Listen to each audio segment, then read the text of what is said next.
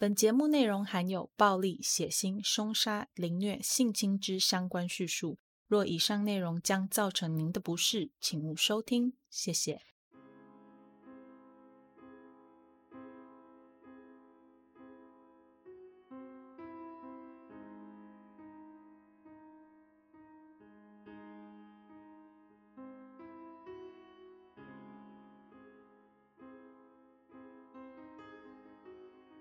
Hello，各位亲爱的 Bonus 们，大家好，欢迎回到 Them 他们的故事。我是 Molly。节目一开始，先让我们来念一下赞助吧。第一位赞助的是 Cynthia，谢谢 Cynthia 的支持，感谢感谢。然后再来第二位是。阿布离，谢谢阿布里奖的赞助。哎哎，这个名字超可爱的，让我不知不觉就想把奖给加上去了，不好意思哦。然后再来第三位是最爱 BTS 的姨母饭，谢谢最爱 BTS 的姨母饭，非常非常的感谢你，感谢以上三位赞助 Molly 的 Bonus 们，我会继续努力做出更好的节目来给大家听的。大家行有余力的话，可以多多赞助 Molly。如果还没有办法赞助的话，也没有关系，多留言、多分享、按赞和五颗星，这些对频道都是很有帮助的哦。好了，那我们诶诶不对，进入前言之前呢，请 Bonus 允许 Molly 来纠错一下。上周在最后帮大家整理案件的时候，有提到说。这位歹徒基于某些原因，会用各种方式去混淆自己的身份。其中一点就是关于被害人家中丢掉的一瓶止痛药，那瓶止痛药最后被找到的这个桥段。如果你还有记得的话，我要在这里跟大家说声对不起梦里把这个桥段跟之后要讲的内容搞反了。原本那一段应该是发生在之后的案子里面的事情，就是丢掉止痛药再找回来这件事情。正确，我要讲的那一个是那位被害人，他在后来案发之后整理家里的时候，有在沙发下找到一根汤匙，而这根汤匙呢，并不是被害人家里原本的物品，所以被害人当时就有联络警方来拿走这根汤匙。这根汤匙后来进到实验室里去做分析的时候，资料都显示上面没有任何的基证遗留，也就是说，这根汤匙很可能只是歹徒无意间遗落的物品。警方原本还怀疑说，这是不是凶手用来吸毒的汤匙？结果也不是，所以歹徒到底是不是真的有吸毒的问题，警方是没有办法从这根汤匙上面得知的。以上。就是原本应该要出现在上一集的内容，可是 Molly 写稿的时候把两个案子的顺序搞错了，真的非常非常的对不起，是我的疏失。除了这一个以外啊，其他的内容都是正确的，大家不用担心。真的不好意思啦，因为东区强暴犯犯下的案件真的太多了，多到我在查资料的时候也是很头昏脑胀。抱歉，抱歉。那在这里也要跟大家说一下，今天的歹徒和被害人之间的对话，如果它不是那么特别的话，我就不念原文了，节省一点时间。我会直接把翻译结果念出来给大家听。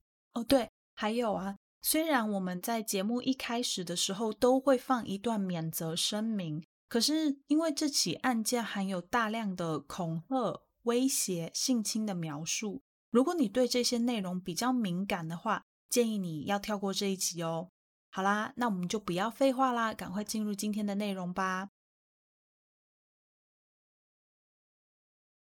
上周我们讲完了东区强暴犯一九七六年在沙加缅度东部犯下的八起案件，不过发生在一九七六年的案件并不是只有这八起，还有其中的两起案件，Molly 没有在上周讲出来。这时候一定就会有人问 Molly 说：“Molly，你为什么不在上一周就把一九七六年发生的案件一次讲完，还要拖到下一周？你是故意要拖集数的吗？”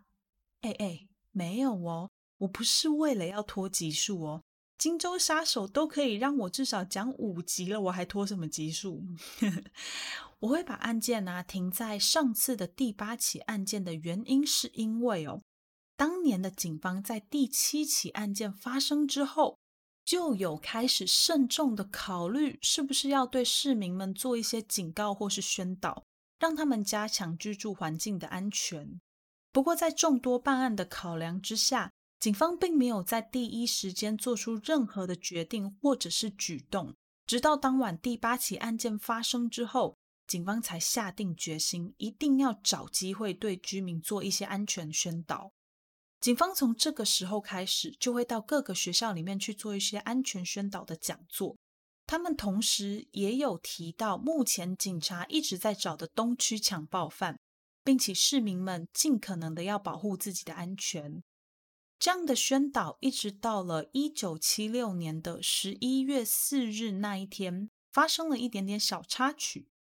那一天，警察来到了一家叫做 Dale Dale 的小学做相同的宣导。在宣导到一半的时候，就开始有人提出质疑，说东区强暴犯到底是不是真的存在？是不是警察为了要达到某种目的编造出来恐吓市民的谎言呢？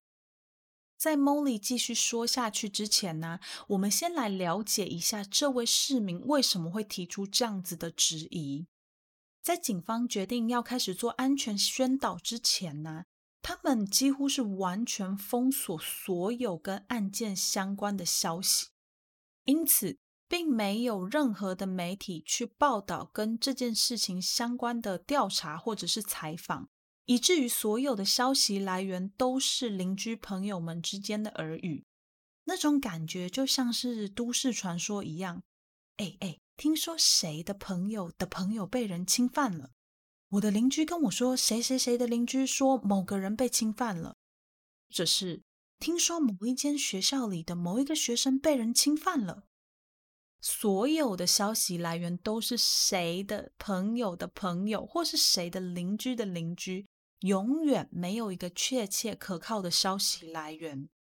在这样子的氛围之下，就让居民们觉得这些事情好像就介于有跟没有之间。如果说有，好像说得过去；可是你要说没有，也的确，因为根本就没有人能够去证明这些谣言到底是不是真的。是一直到了一九七六年的十月底，警方们开始做安全宣导的时候，这些事情才渐渐的被搬上台面。大家听到这里会不会觉得，警方怎么不直接跟大家说有强暴犯这件事情就好了？为什么要把事情弄得那么复杂？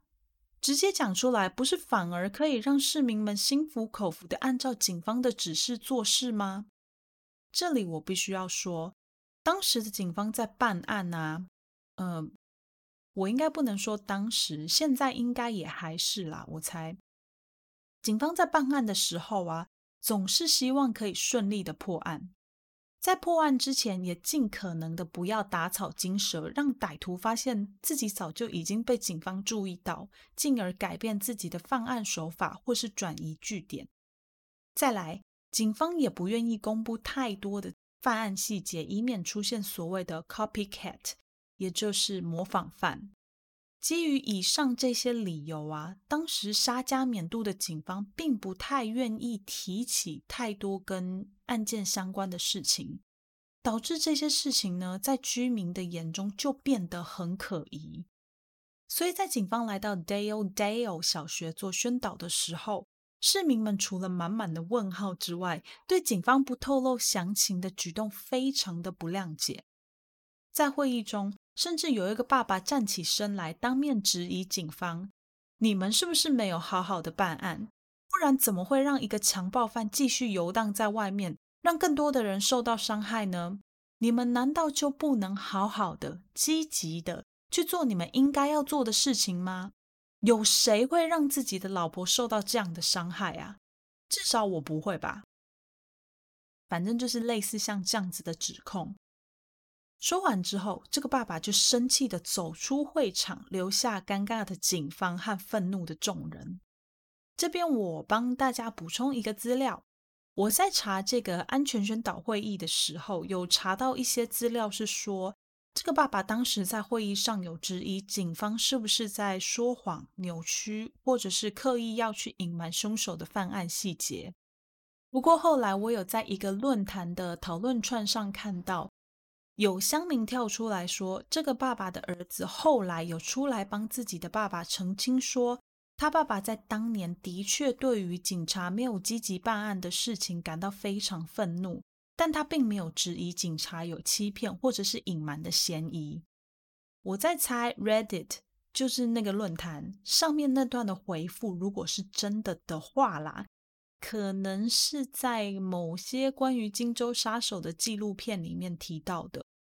那至于事实到底是怎样呢？我就留给大家去思考，或是等到案子做完，我有看到纪录片或者是任何相关资料的时候，再来跟大家做更新。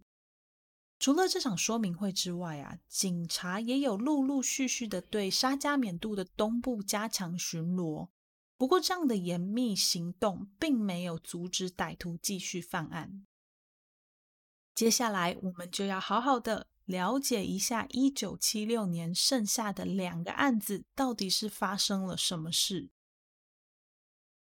一九七六年十一月十日，也就是距离 Dale Dale 小学宣导会结束之后不到一个星期，歹徒再次出击了。这一天，十六岁的被害人独自一个人在家，家里除了他之外，还有一只贵宾狗。被害人静静的坐在他们家的娱乐室里面看电视。忽然，他听到 “bang” 的一声很大声的声音，接着狗狗就开始狂叫。没有多久，一个头上戴着皮革面罩、只露出眼睛的人从客厅走进到了娱乐室里。他戴着手套的手里面还握着一把不小的刀。被害人看到这样，当然是开始大声尖叫啊！不过歹徒很快的就威胁他说：“闭嘴，不然我就杀了你！你最好叫你的狗也给我闭嘴，不然我就杀了它。”等到狗狗不叫之后，歹徒命令被害人站起来，转过身去。跟之前发生的事情一样，歹徒把被害人的手拉到被害人身后，用鞋带给绑起来。过程当中，被害人曾经有祈求歹徒不要伤害他，不过歹徒一如往常的忽略被害人的话，除了要钱之外，他还问被害人有没有男朋友，有没有过性经验。接着，歹徒在房子周围和被害人之间来回，来回的同时还解开绑在被害人身上的绳子，然后又绑回去。被害人虽然对于歹徒的行为一头雾水。可是，处于弱势的被害人并不敢轻举妄动。再一次，歹徒回到被害人身边的时候，他喃喃自语的说：“不对，这不对，这样不对。”歹徒走到被害人身边，问被害人说：“我们认识对吧？”被害人说：“不认识。”歹徒又问：“你是美国河岸大学的学生吧？”被害人摇摇头，然后吐出了另一间高中的名字。这时候，歹徒生气的拉着被害人的衣服，用刀抵住他的脖子，问他说：“你叫什么名字？”听到歹徒这样问啊，被害人当下就猜想，歹徒可能不知道他是谁，于是他就随便说了一个名字。这时候，歹徒他忽然变得很奇怪，他说：“我要等我爸妈离开家之后，我才可以回家。”说完，又弯下腰。边拉自己的袜子边说：“我要回我的车子里面去把它们脱掉。”说完刚刚那些话，歹徒沉默了一阵子之后，又开口说道：“在接下来的二十分钟里，你要是敢动一下，我就会让你永远的沉默，而我会消失在这片黑夜里。”说完，歹徒便迅速的跑走了。这些内容跟案件听起来好像。很奇怪，对不对？感觉有点没头没尾的，让人觉得，哎，歹徒你是不是找错对象了的感觉？而且啊，歹徒到后来好像还有一点莫名的惊慌失措。如果这是你的感觉啊，那这这种感觉跟 Molly 一样，也跟当时的警方一样。案件的被害人除了受到惊吓之外啊，他跟第八起案件的被害人一样。没有受到任何的伤害，甚至没有东西被偷走，可以说是全身而退。警方这时候就觉得很奇怪，为什么会这个样子？直到他们在问完一轮周围的邻居之后，发现一件有一点可笑的巧合：这位被害人住家的隔壁啊，住了一个大学生。这个大学生当时正好就在美国河岸大学里面就读。巧合的是，大学生长得跟这位被害人好像还有那么一点点的相似，而且而且，这个大学生他也养了一只狗。发现这个巧合的警方就不禁怀疑说：“该不会歹徒他闯错房子，绑错了人吧？如果真的是这样子的话，这位歹徒未免也太沉不住气了。只是一个小小的失误，就变得这么慌张，连预计要做的事情都还没有做，就先跑了。这跟他之前被大家认定的那种奸诈狡猾的性格有很大的差异。在这里。”警方也推论，可能是因为歹徒在每次作案之前都会先经过一番长期的观察，确保自己每一次的犯案都不会成为把柄，或者是留下任何的线索，所以才会在发现自己犯错的时候那么的紧张，那么的无助。推测他平常应该是一个对自己没什么自信的人。这是一九七六年的倒数第二起案件。接下来，我们一起来看看一九七六年的最后一起案件吧。一九七六年的最后一起案件发生在十二月十八日。这一次的被害人是一位十五岁的少女。这天晚上，他独自一个人在家练钢琴。当他练到一半的时候，他听见庭院里传来了一些很不寻常的声音。他没有多想，继续弹着琴。没有多久。一个戴着面罩、手上拿着刀的人出现在他身边。歹徒用刀抵住被害人的喉咙，说：“不要动，不然我就杀了你。钱在哪里？你最好不要骗我。”被害人慌乱的表示自己不知道。接着，歹徒又问：“你爸妈什么时候回来？”不过，还不等被害人回答，歹徒又紧接着说：“你最好告诉我，我才知道自己剩多少时间。”这时候。慌乱的被害人依然表示自己不知道，然后剧情就跟上周讲的那些剧情都差不多。歹徒先是恐吓被害人，然后进屋子里乱翻家具，试图找到自己想要的什么，再回到被害人身边侵犯被害人。在这起案件里面，被害人总共被歹徒侵犯了三次，其中一次是在被害人父母的房间，另外两次。则是在被害人一开始弹钢琴的那间琴房里面，歹徒在结束他在被害人家的一切活动之后，临走之前还逼着被害人要说什么自己很喜欢今天发生的事情的这类话。这起案件蛮让人难过的，怎么说呢？我觉得这起案件可能有很多，也许可以让这个悲剧不要发生的关键点。首先，第一个是在这天稍早的时候，被害人的父母其实有邀请被害人跟他们一起去参加一个圣诞派对。可是被害人当天因为身体不舒服，决定要留在家里好好休息。如果被害人当时有跟爸妈一起去参加派对，或者是爸妈有留在家里陪他的话，这件事情也许就不会发生了。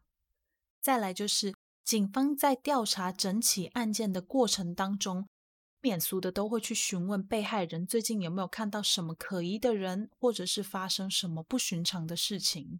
这时候，被害人表示，早在案发的前三周，他就开始不断的接到一些莫名其妙的电话，电话那端一样是沉默，接着被挂断。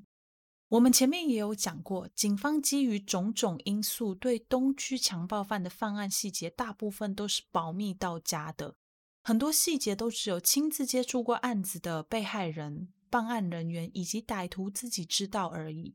所以被害人当时是完全没有警觉心，对于这种随机的恶作剧电话根本不以为意，顶多就是觉得很烦而已。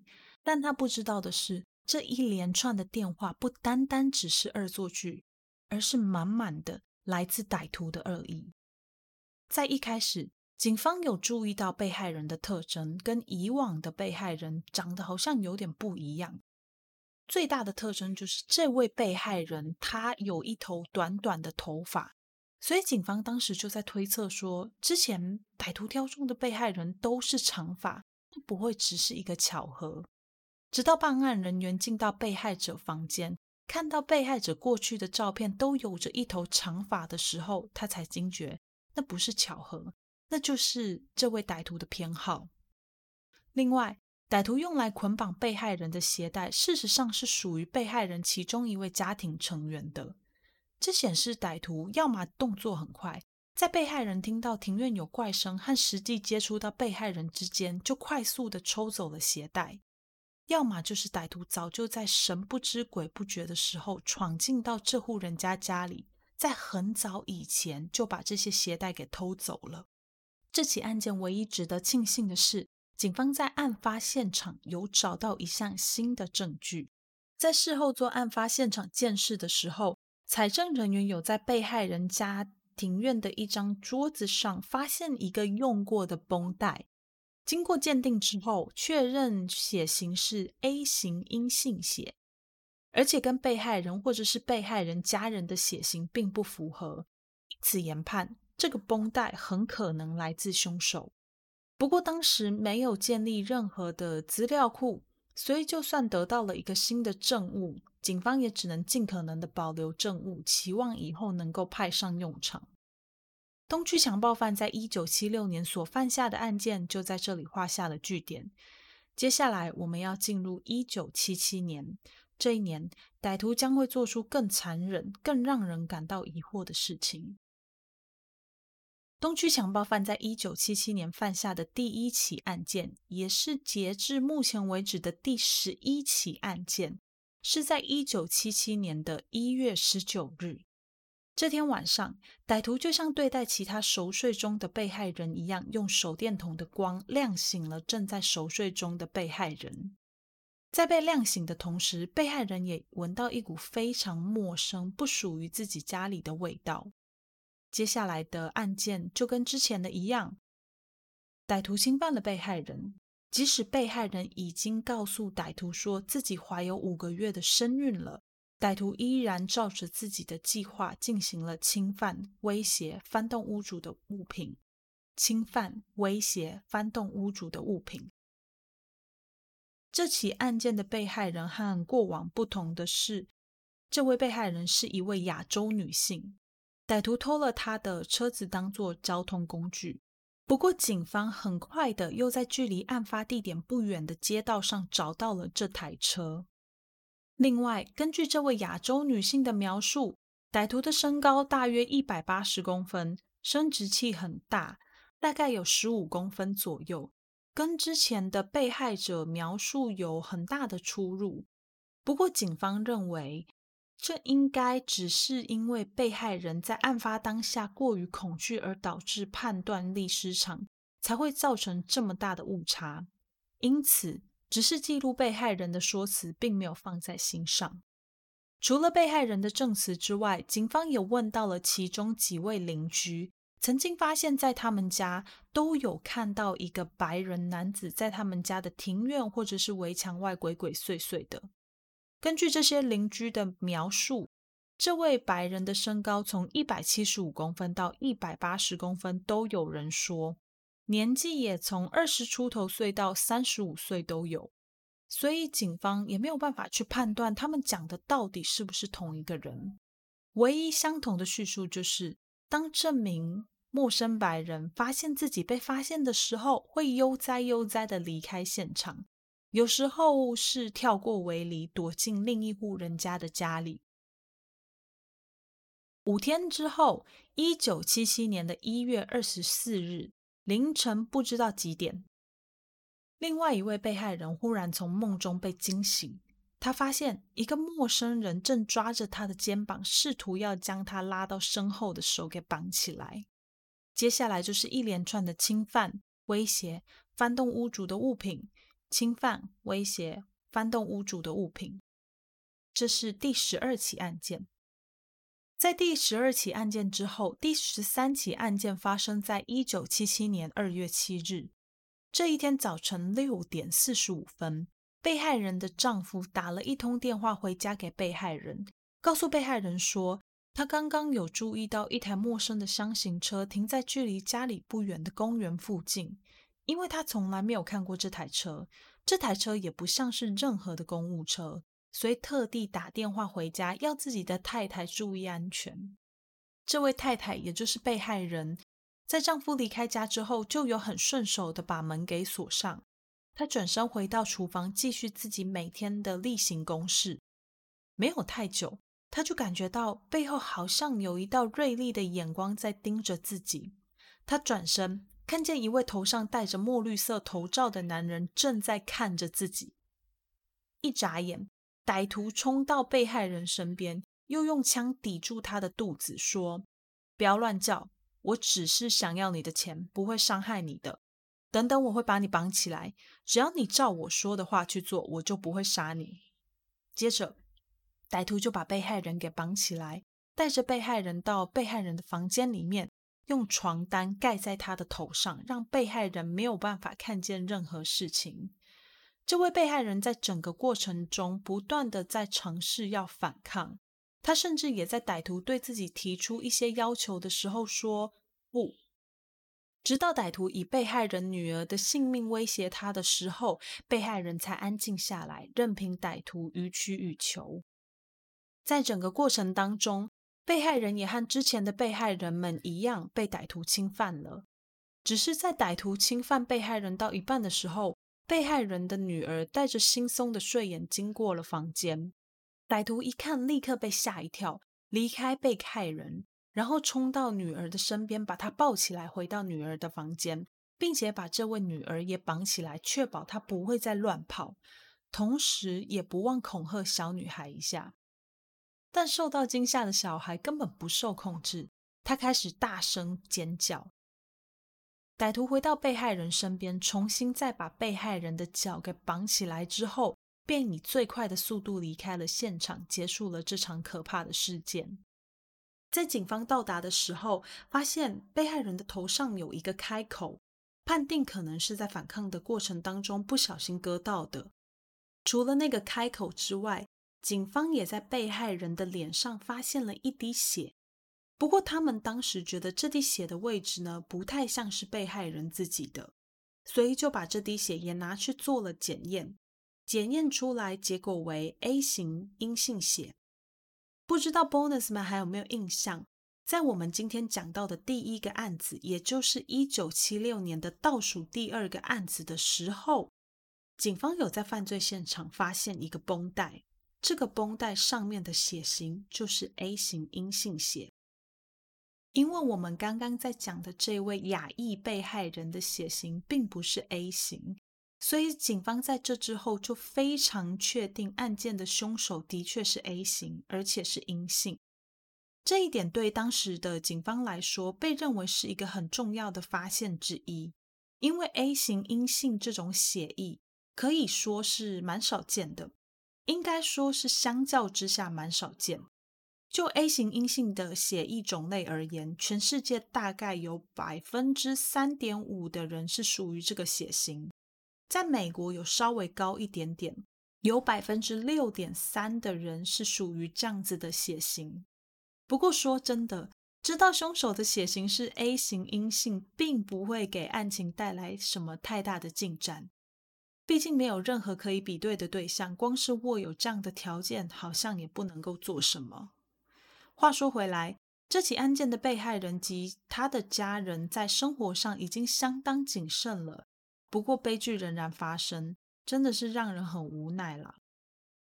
接下来第十四起案件发生在一九七七年三月八日凌晨三点，三十七岁的被害人从睡梦中惊醒，他发现好像有一个东西抵着他的喉咙。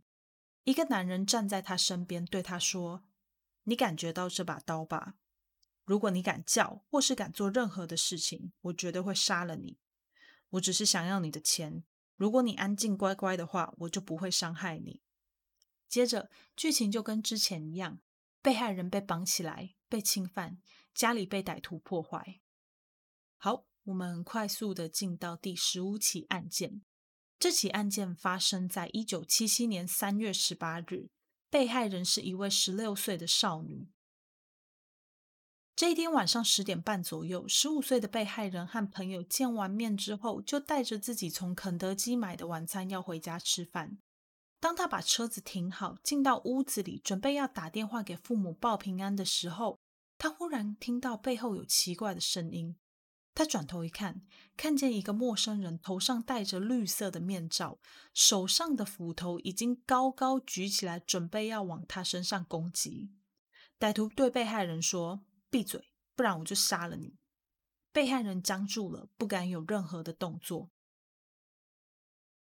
接着，歹徒就开始跟之前一样，告诉被害人说自己只是想要钱，不会伤害对方。然后又问了一些例行性的问题，像是你的家人什么时候会回家？你有没有过性行为？这种问题。问完，就开始跟之前一样，捆绑、侵犯、乱翻家具。不同的是啊，由于被害人刚到家的时候，原本应该是要先打电话给父母报平安的，但由于歹徒先出现，所以他没有拨出那通电话。可能是因为这样子，放在父母主卧室的电话就响了。歹徒没有让被害人去接听电话，任凭电话在那里空响了整整三十声才停掉。后来根据被害人的说法。歹徒在侵犯被害人的时候，宣称自己的生殖器有八英寸长，换算成我们熟悉的单位的话，就是二十公分左右。嗯，我有上网稍微查了一下啦，这样子的大小其实有一点点不合理，而且我们也知道，歹徒的生殖器并不符合他自己的描述。另外，被害人也表示。他大概在六个月前开始，就会不定期的接到一些沉默无声的电话，电话那一端除了沉默之外就没有别的了。他一开始一直不以为意，只觉得有人在恶作剧。没想到这些让他不以为意的电话，居然是因为他早就成为了歹徒的目标。如果我们从这起案件发生的日期一九七七年三月十八日回推六个月。歹徒也就是差不多在一九七六年九月中就开始盯上被害人了耶。想到我就觉得很毛，跟踪一个人跟踪了六个月，难道你不累吗？其实呢，这起案件发生的当天下午，也就是案发前的几个小时，沙加缅度总警局就接到了一通电话，电话那一端说：“I am the East Side rapist。”中文是“我是东区强暴犯”。说完，电话就被挂掉了。警方刚开始还在想说，怎么会有人在这种时间点开这种恶劣的玩笑呢？一点都不好玩。十五分钟后，另一通电话打进警局，电话那一端说：“I am the East Side rapist。”中文是“我是东区强暴犯”。说完，电话的那一端开始大笑。接着电话就被挂断了。这时候也一样，警方还是没有放在心上。毕竟过去在一些非常时期，也是有很多无聊人打这种莫名其妙的恶作剧电话。三十分钟之后，警局的电话又响。这一次，电话那一端的人说：“我是东区强暴犯，我已经选好下一个被害者了，你们阻止不了我的。”那时候，警方他们其实也完全不能确定这三通电话究竟是恶作剧，还是是真的来自真真正正的东区强暴犯的电话。在那么短的时间里，他们也还来不及追溯到发话的位置，只能加强过去几个案发热点，进行更严谨的巡逻。想不到最后，这起案件还是发生了。在这起案件发生之后啊，社会的舆论变得越来越多，也越来越混乱。这时候，就有一个加州当地的小报发出了一篇文章，文章里面有提起到最新一起案件的被害人，也就是这位十六岁的少女，可能跟之前的被害人都是出于同一个凶手的案件。还有，文章里还提到，歹徒从来没有在被害人家里有男人的时候出现过。他通常锁定的对象都是单身女性，有小孩的单身女性。他们可能一个人住，跟小孩住，或者是家人、丈夫都不在家。他们的年龄大多在三十五岁以下。报纸里面还有强调啊，这些内容都是经由沙加缅度总警局确认过的。在这篇文章的报道之后，东区强暴犯也顺势改变了他的目标，开始锁定不同的族群。讲到这里，来帮大家做一点点小小的整理。其实，在一九七六年第九起案件到一九七七年的第十五起案件之间啊，都有过许多的嫌疑犯。或者是有人通报不寻常的陌生人出现在社区里，不过嫌疑犯跟之前一样，最后都因为证据不足而无法被正式起诉。至于不寻常的陌生人，有大部分都跟东区强暴犯没有关系。听好哦，我是说大部分都跟东区强暴犯没有关系，也就是说有一些其实是有关系的。不过，因为警方当时并没有将东区强暴犯会偷窥啊、观察被害者这些事情公诸于世，加上这位歹徒每次在被发现的时候，都会很精明的假装没事，或者是快速离开现场，所以在人们意识到他有问题之前，他早就消失了。根据目击者的表示，歹徒有时候会骑偷来的脚踏车，有时候会翻围篱。动作非常的干净利落，完全没有一丝丝的犹豫。我在看到这段资料的时候啊，就有点怀疑说，这么会翻墙，是不是有在练跑酷啊？哎，好了，不要闹了。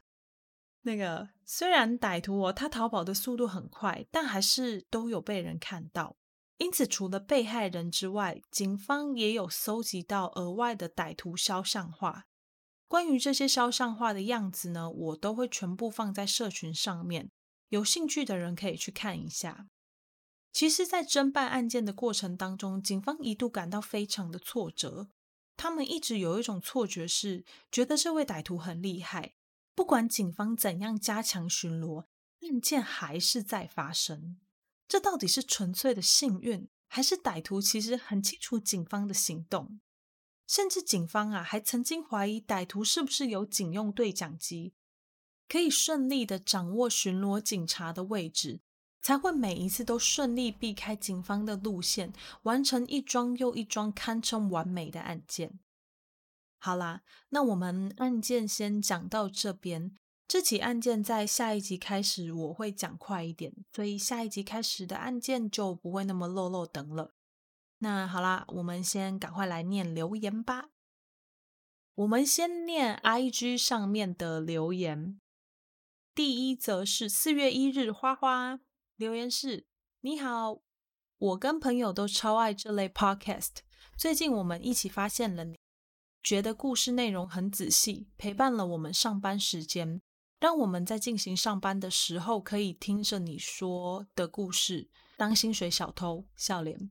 一个小小的建议，觉得可以帮故事内容的犯人或者是被害者取一个编号或是什么简单的称呼。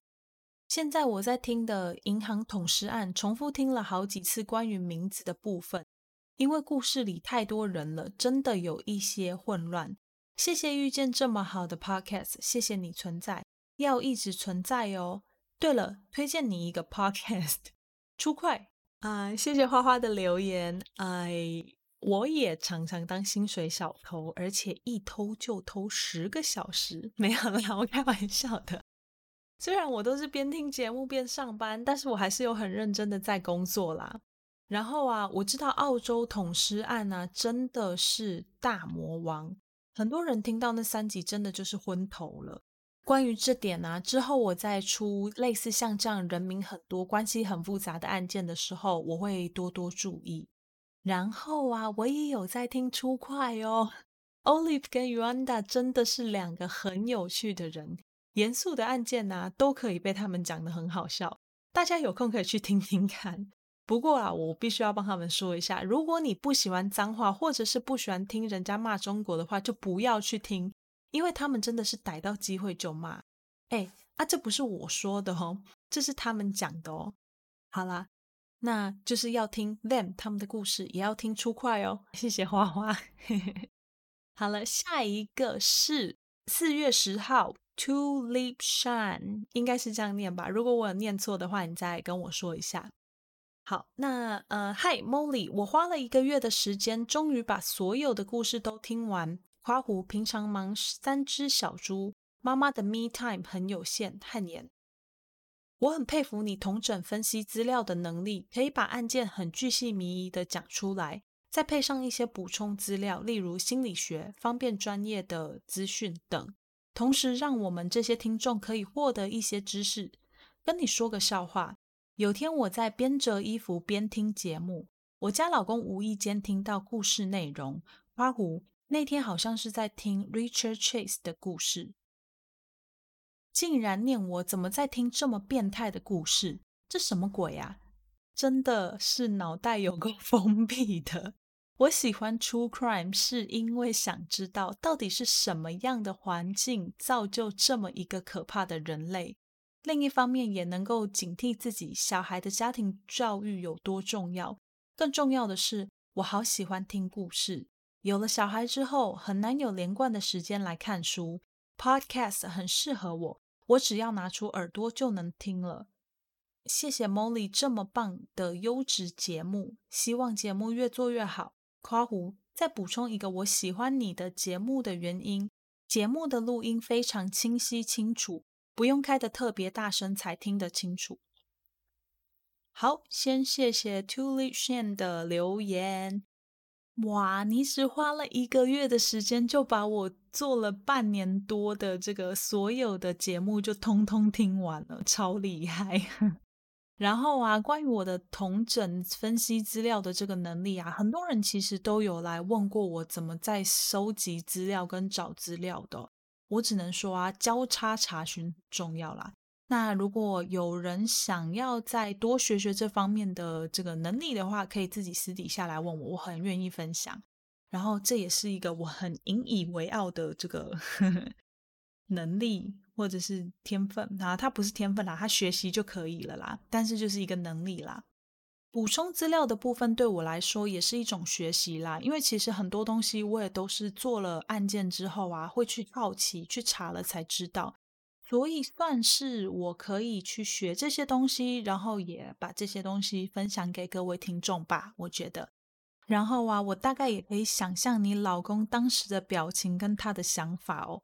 我觉得也不是脑袋封闭，就是有些人他们对这一些这一类的节目比较不能够接受吧。那我觉得就是给予尊重喽。不过我倒是觉得你会去听初快节目的初衷蛮好的，就是会想要去了解这些人的背景，然后再从这些背景里面去做修正，这样真的蛮好的。好啦，那我知道当妈妈真的真的真的很辛苦，一定要好好照顾自己。然后多给自己一点时间，不要把时间通通牺牲在小孩身上。我妈就是这样子哦，很辛苦。好啦，那也谢谢你的留言，我会继续加油努力的。下一位是三月十七日阿杰，内容是：Molly 您好，很高兴认识你跟你的 Podcast 频道。其实我一开始都是听类似超自然跟灵异、通灵等这一类的 Podcast。在一个因缘际会之下，找到了你的频道，也是这样开始接触 True Crime。目前上班慢慢听，还没有听完。我是种喜欢慢慢享受的人，跟别人不太一样，喜欢就一次看到完，听到完。因为这样听完后会有一种莫名的失落感，再加上漫长等待的煎熬。目前听到背包客那一集，听到所谓的大马士革钢刀这一边。我想提出一些我的看法跟我的理解。所谓的大马士革其实是一种功法技巧，冶炼出来的刀尤其漂亮且耐用，其功法类似日本的武士刀锻造的技术。可惜目前所谓真正的大马士革已经难以再现，甚至失传。现代想收藏，甚至有钱也难以拥有，是一种艺品。嗯。我认为事件里的凶手使用的应该是兰波刀、开山刀，甚至是刺刀这一类的道具。兰波刀其实就是一种多功能的刀具，具有切割、削锯等多多功能的刀具。以上是我的一点拙见，感谢这个频道的陪伴，加油，越来越好。哎，我们谢谢阿杰的留言，非常的感谢你。哎，你可不可以推荐我一些你在听的灵异、通灵、超自然的这些频道给我？因为我其实现在听这个 podcast 听到现在，已经有一点点不知道要听什么了。很多节目我现在都有在听，可是因为我上次有分享到，因为好像。目前大多数的节目都是一周一更，除了新闻性质的节目跟一些说书性质的节目之外啦，我基本上都要等一个礼拜才等得到。可是因为我一天的工作时间十几个小时，通通都在听 podcast，现在已经听到有一点不知道要听什么了，所以可不可以麻烦你分享给我 啊？不要分享太恐怖的啦，因为我自己还蛮胆小的，不好意思。然后，嗯，也非常感谢你对我在大马士革这边的这个不了解提出了补充，大家就可以稍微参考一下刚刚留言内容里面讲的这些资讯，我觉得很好。就是我很多的 bonus 们都会来纠正我的错误，我觉得这样真的很棒。因为有时候很多东西我并不是那么的专业，如果没有人纠正的话，大家知道的资讯可能都是错误的。所以就非常非常感谢这些愿意指出我的缺点的人，非常非常的感谢你。那你也不要说是拙见啦，因为我觉得这些意见对我来说都会非常非常的有用。那也谢谢阿杰的留言，我会继续努力加油的。好，那 I G 的私讯留言呢，目前通通都已经念完了。如果我有漏掉你的留言的话，就拜托要跟我说，因为我有时候上班在回的时候，我没有办法马上就截图，所以就是怕会漏掉啦。那就麻烦，如果有漏掉的话，你跟我说，就是顺便让我把这些东西截图建档这样子，然后再请大家多多在 IG 上面留言给我哦。接下来我们就进入 Apple Podcast。第一位是三月二十二日的瓜娃流，呃，内容是是不是童年过得不好，长大都很容易变成杀人犯？哎，我们先谢谢瓜娃流的留言。关于这一点呢，是不是童年过得不好，长大都很容易变成杀人犯这件事情呢？我觉得它有一定的关系，但不是绝对。因为我自己在成长的过程当中呢。有遇到很多很多的同学或者是朋友，他们童年可能过得不好，有家暴、贫穷、隔代教养的问题。但我讲的都是非常糟糕的状况。可是这些人现在，他们都成为社会上很有用的人。有人在学校当老师，有人在当律师，也有人出国念书。所以我觉得这件事情它并没有那么的绝对，但是有一定的关系。总之啦，我们就是希望，如果我们有小孩的话，就是好好的教育小孩。那我觉得大概就是这个样子。也谢谢瓜爸留的留言，我会继续努力的，谢谢你。再来是三月二十四日，Ashley Lin，标题是昨天才开始听的。内容是从昨天才开始第一集开始听，不过我才听到第五集，笑哭脸，觉得你的声音很好听，口条也很清晰，已经订阅了，往后会在上班中慢慢听的。感谢 Ashley Lin 的留言，嗯，从昨天开始听，然后就听到第五集，所以你在一天之内、两天之内就听了五集，这未免也太厉害了吧！好啦，我知道有一些工作是的确是可以一直在听 podcast，不过大家在上班的时候听 podcast 也要注意，就是专心工作哦。好，那就谢谢 Ashley Lin 的留言，谢谢谢谢，我会继续努力的。下一则是四月五日留言的昵称是应该是嘉红六三二八，标题是今天二十集。内容是希望 Molly 录 Apple Podcast 多喝水。好，谢谢嘉红六三二八，我一定在 录 Podcast 的时候会多多喝水。我现在都会把水放在旁边直接喝啦，不会像之前一样忍着一整个小时都不喝水哦。所以现在声音听起来应该不会像之前一样那么干，那么嗯不顺畅了这样子。然后好像。最近也比较没有人去反映，好像尾音会变小的这个问题，应该是改善很多了。除了我有多喝水之外，我也有在那个后面的 EQ 那边做了一些调整，所以现在大家听起来应该会比较好一点点，不能说一点点，应该会好很多。好啦，谢谢嘉宏的留言哦。接下来我们进入第七则留言，是四月六日，昵称是昵称都被用掉了，哭脸。然后标题是每次都好期待。内容是无心吹捧，好节目错过是损失。谢谢昵称被用掉了，谢谢你，谢谢。嗯，如果是好节目错过是损失的话，记得一定要推荐给你的亲朋好友，不要让他们损失哦。天哪，我怎么会讲出那种有头有面的话呢？好了，跟大家开个小玩笑，就大家就要听节目，然后帮我推荐，谢谢你们，也谢谢这位 bonus 的留言。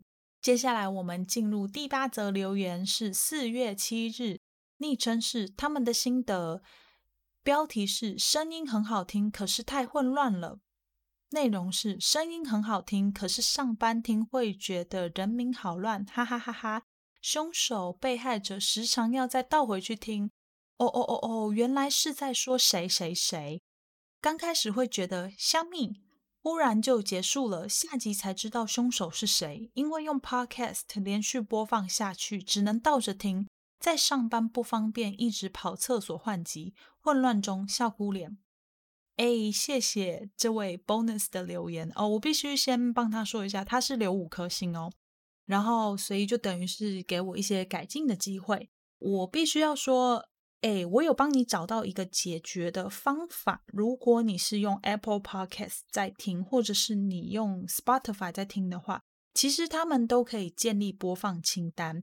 那你在加你节目到播放清单的时候，你只要倒着加，你在听的时候就会变成顺的了，好不好？试试看。因为没办法，我一周能产出的集数就是一个小时左右，我没有办法再花更多时间了，目前啦，所以。就要麻烦大家，就是 暂时这样子听，真的很不好意思哦。然后关于凶手人名好乱这件事情呢，我猜你是不是在听澳洲捅尸案呐？那集哦，真的是我们节目里面的大魔王。所以如果你是在听那集的话，就是嗯，就先跟你说声抱歉，那集我在人名的辨识度上没有处理的很好。以后如果有遇到类似的集数的话，我会再多多注意。希望大家多多包涵。好，就谢谢这位 bonus 的留言，我会继续努力的。那我们今天的留言就先念到这边。大家，我的留言又快要念完了，可不可以赶快 再留言给我？那可能啦，最近这几天应该是之前的这个呼吁产生效果了，私讯和留言有稍微变多，不过也是快要念完了，很开心啦，很开心，还是很开心。大家拜托留言私讯不要断哦，让我每一天都可以有一些新的留言可以看，这样心情就会好好的。如果你是用 Apple Podcast 的话，拜托帮我打五星加好评论，这样就可以有效的帮助这档节目一直在前面一点点的位置，让更多人可以听到这档节目哦。还有另外一个可以帮忙我的就是啊，在你的社群上面跟大家推荐 them 他们的故事，让更多人知道这档节目。说不定啦，你还可以因为这样找到你的同好哦。这边提醒一下，IGFB 和赞助的连接都有放在叙述栏里面。那现在社群里面呢，也会开始分享一些 Molly 自己的生活、工作啊，或者是我平常吃什么啊，然后在澳洲的买什么啊，这些 Lily Coco 的东西。所以，如果你想要看到这些照片，或者是你想要跟 Molly 互动的人，都可以来加一下社群。那社群呢，也可以看到一些案件的补充资料哦。好了，那哦，对我们 IG 满千送直播快要满千了。那今天就谢谢大家的收听，我是 Molly，我们下集再见喽，拜拜。